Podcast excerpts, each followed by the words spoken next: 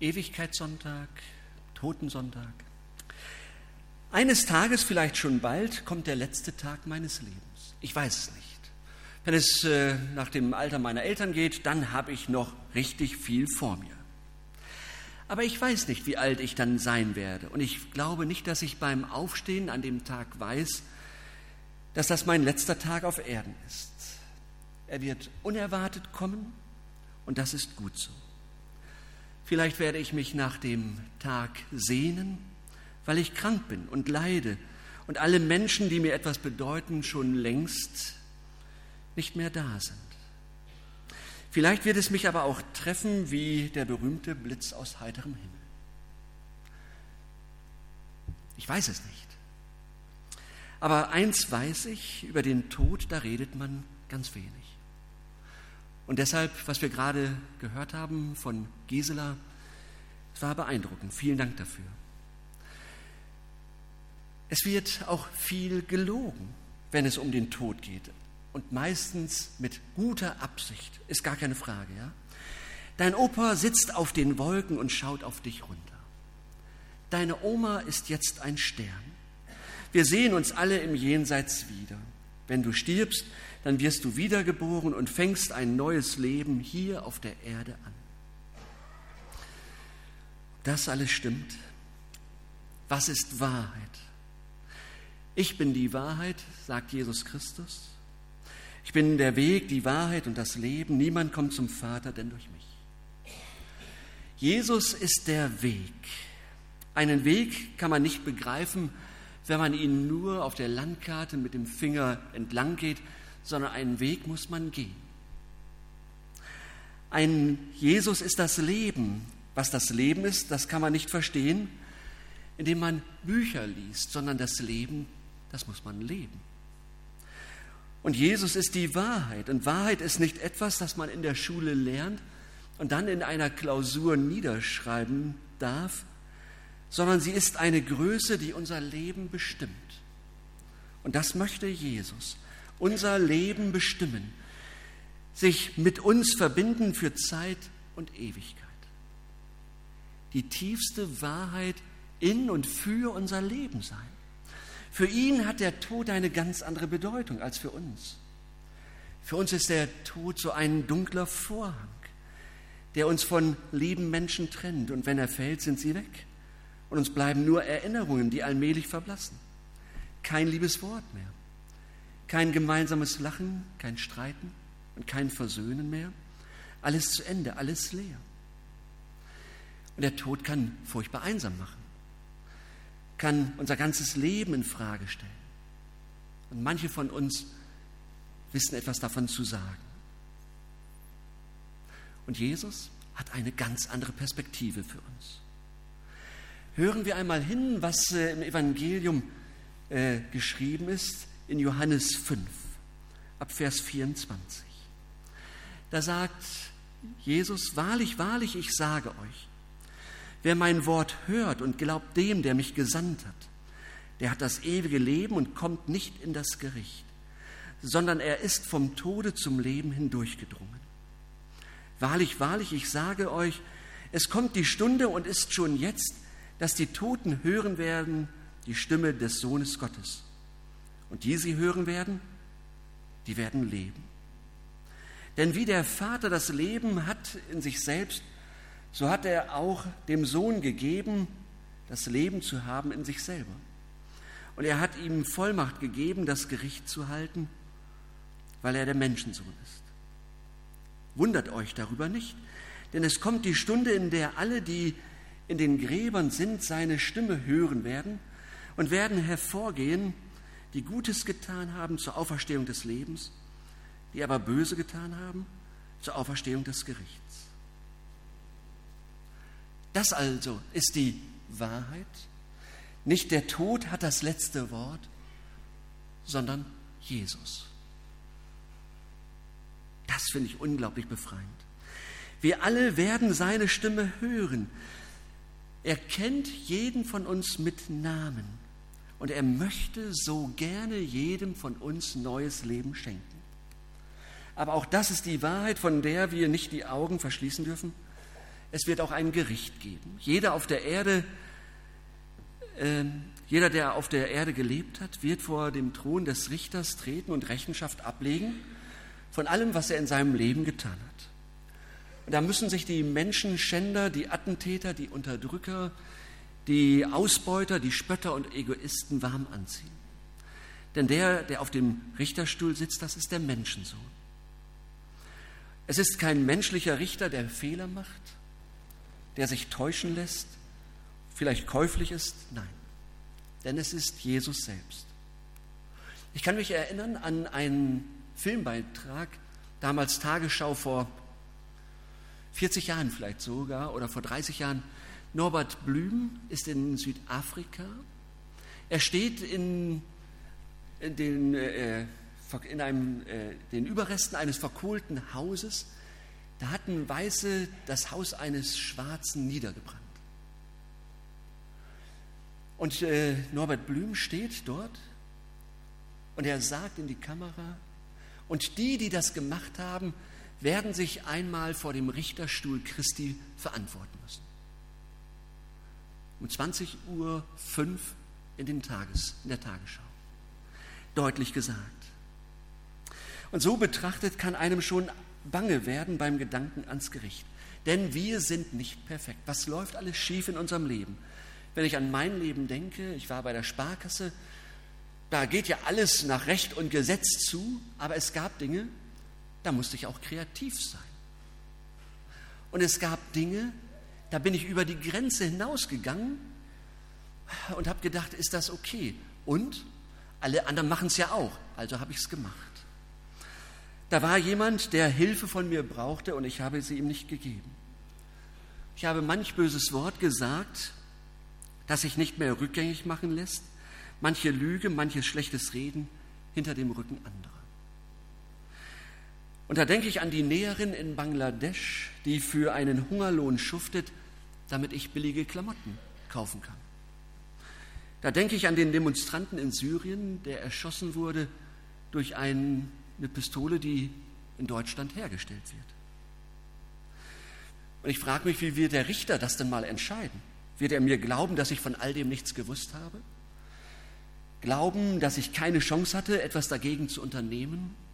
Oder wird er sagen, du hättest es ja wenigstens versuchen können? Die Sünde ist ein Sumpf. Und je, je mehr man da äh, dagegen ankämpft, desto deutlicher wird ja die Verstrickung. Keinen Tag können wir auf Erden leben, in den wir nicht hineingezogen werden, in dem wir nicht schuldig werden oder Anteil haben am Schuld anderer. Sicher, ich habe auch viel Gutes getan. Ich habe sogar ganz viele Spendenbescheinigungen. Könnte ich euch alle zeigen. Ich habe Gutes getan. Ich frage mich dann, ob das wohl reicht. Ich möchte mich darauf nicht verlassen. Das Risiko ist mir zu groß. Und dafür kenne ich mich einfach zu gut. Weiß um meine blinden Flecken. Ich weiß auch um meine Fähigkeit, die Dinge immer so zu drehen, dass ich möglichst gut dastehe. Das ist so. Womöglich wird der Richter das ganz anders sehen als ich. Und äh, er wird meine Schattenseiten ans Licht zerren. Und dann, im jüngsten Gericht, gibt es keine Berufung. Und das macht mir wirklich klar, ich brauche Erlösung. Ich brauche einen, der mich von dem erlöst, der zu mir kommt und mir das zuspricht, dass das, was ich getan habe, von ihm getragen wird. Und deshalb feiern wir nachher Abendmahl, weil uns das nochmal deutlich zugesprochen wird. All das, was im Leben gegen dich spricht, hat Jesus an sein Kreuz genommen und du bist frei. Wir brauchen also Erlösung. Auch das ist die Wahrheit. Auch dazu ist Jesus gekommen, um, um Erlösung zu bringen, um mit seinem Blut für uns das zu bezahlen, was ich verbockt habe. Einfach so, aus Liebe. Und Jesus eröffnet uns den Weg, der um das Gericht herumführt. So heißt es hier in diesem Text. Wahrlich, wahrlich, ich sage euch, wer mein Wort hört und glaubt dem, der mich gesandt hat, der hat das ewige Leben und kommt nicht in das Gericht, sondern er ist vom Tode zum Leben hindurchgedrungen. Es braucht nur Glaube und Vertrauen. Es geht darum, dass wir annehmen, was er uns schenken will und nicht in Selbstüberschätzung meinen, dass wir das aus eigener Kraft hinkriegen und auf, aus eigener Kraft Jesus recht sind. Aber wer Jesus annimmt, der hat das ewige Leben. Gottes Wort ist da ganz klar. Natürlich kann ich nicht mehr so weitermachen wie bisher. Wer mit Jesus lebt, der verliert den Spaß an der Sünde. Er sehnt sich danach, Jesus immer ähnlicher zu werden. Und manchmal bricht der Spaß an der Sünde dann doch wieder durch. Und auch deshalb sind wir heute hier. Wir kommen nochmal zu Jesus, sagen, wer wir sind und lassen uns neu beschenken von ihm, indem wir das Wort hören, alles für dich. Der bekommt Hunger nach dem Wort Gottes. Und der lernt mit all seinen Verfehlungen immer wieder zu Jesus zu kommen und immer wieder um Vergebung zu bitten.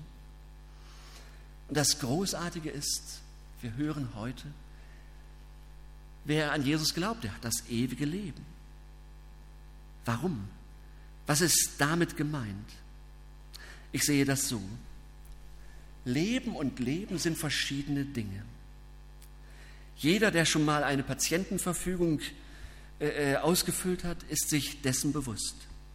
Leben bedeutet mehr als atmen, als einen Herzschlag zu haben. Leben hat mit Sinn und mit Freude und mit Schönheit auch zu tun. Und ich bin davon fest überzeugt, es hat mit Gott zu tun. Ein Leben ohne ihn, so glaube ich, bleibt letztlich sinnlos, weil alles, was wir tun, ja durch den Tod in Frage gestellt wird, weil all das ja dann sonst vorläufig wäre. Aber da, wo wir mit unserem Schöpfer ins Reine kommen, da kommen wir, da wo wir uns auf seine Freundschaftsanfrage einlassen, da bekommt unser Leben eine Ewigkeitsperspektive. Und diese Freundschaftsanfrage, Monja ist gerade mit Samuel in den Übertragungsraum gegangen. Und diese Freundschaftsanfrage Jesu, die erhoffe ich und erbitte ich für Samuel. Ja? Dass er hier in unserer Gemeinde die Freundschaftsanfrage Jesu ganz konkret hört. Samuel, ich möchte mit dir leben. Ich möchte dein Herr sein. Du, ich möchte dein Freund sein. Ich möchte so gerne in deinem Leben ganz wichtig sein. Das erbitte ich für Samuel. Das erbitte ich für euch. Dass Jesus euch die Freundschaftsanfrage schickt und ihr sie so beantwortet mit einem Ja. ja? Viele von uns haben das schon gemacht. Ich habe den Eindruck, dass wir es manchmal neu machen dürfen und sollen. Und dafür ist auch das Abendmahl da. Neu zu sagen, Jesus, ja, ich möchte mit dir leben. Da war jetzt eine ganze Zeit, da, da lief das alles so ein bisschen aus dem Ruder bei mir. Und ich habe äh, dich irgendwo hingesteckt. Aber ich möchte jetzt neu anfangen. Heute ist die Chance. Ewigkeitssonntag, Totensonntag. Ich möchte schließen mit einer Geschichte. Ihr werdet äh, verstehen, warum. Zunächst einmal noch einmal dieses Wort. Wahrlich, wahrlich, ich sage euch, wer mein Wort hört und glaubt dem, der mich gesandt hat, der hat das ewige Leben und kommt nicht in das Gericht, sondern er ist vom Tode zum Leben hindurchgedrungen. Bei Jesus finden wir das Leben und wer klug ist, der ergreift das Leben. Und diese kleine Geschichte, die kennen viele. Es war einmal ein König, der hatte nach der Sitte seiner Zeit einen Hofnarren. Und dieser Narr hatte das Recht, dem König auch alles Mögliche zu sagen, was er für richtig hielt. Und wenn dem König das zu dicht kam, sagte er einfach, naja, ist ja der Hofnarr. Und äh, Eines Tages schenkte der König dem Narren einen silbernen Narrenstab mit einem goldenen Glöckchen daran und sagte, du bist der allergrößte Narr.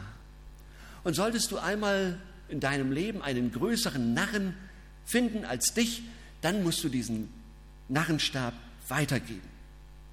Und so machte sich der Narr auf den Weg, suchte hier und da im ganzen Land, ob er jemanden findet, der ein größerer Narr wäre als er. Jahrelang war er unterwegs, aber da war keiner. Und dann kommt ihm zu Ohren, dass der König im Sterben liegt.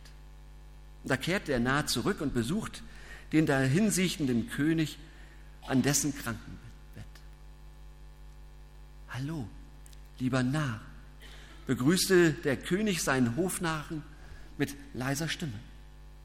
Da sagte der Hofnarr traurig, König, ich höre, du willst eine große Reise antreten. Ich will nicht, ich muss, erwiderte der König. Oh, du musst?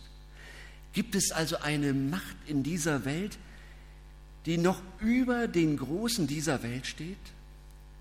Nun wohl, aber dann wirst du ja bald zurückkommen. Nein, ächzte der König, von dem Land, in dem ich, in, den, in das ich reise, kehrt man nicht mehr zurück. Nun, nun, meinte der Narr, gewiss hast du dich schon lange auf diese Reise vorbereitet. Ich denke, du hast dafür gesorgt, dass du in dem Land, von dem man nicht zurückkommt, königlich aufgenommen wirst. Der König schüttelte den Kopf. Das habe ich versäumt. Ich hatte nie Zeit, die Reise vorzubereiten. Oh, dann hast du sicher nicht gewusst, dass du diese Reise einmal antreten musst, entgegnete der nahe dem König. Und dieser sagte, gewusst habe ich es schon, aber wie gesagt, fand ich keine Zeit, um die rechten Vorbereitungen zu treffen. Und da legte der Narr seinen Stab auf das Bett des Königs und sagte, König, du hast mir vor Jahren gesagt, wenn ich einmal einen größeren Narren treffe als mich, dann soll ich diesen Stab weitergeben. Du hast gewusst, dass du in die Ewigkeit musst und dass du nicht zurückkehrst. Und doch hast du nicht Sorge getragen, dass dir die ewigen Wohnungen geöffnet werden. Für wahr, König, du bist der allergrößte Narr. Und Jesus sagt, wahrlich, wahrlich, ich sage euch, wer mein Wort hört und glaubt dem, der mich gesandt hat, der hat das ewige Leben tatsächlich und kommt nicht in das Gericht, sondern ist vom Tode zum Leben hindurch gedrungen. Halleluja. Amen.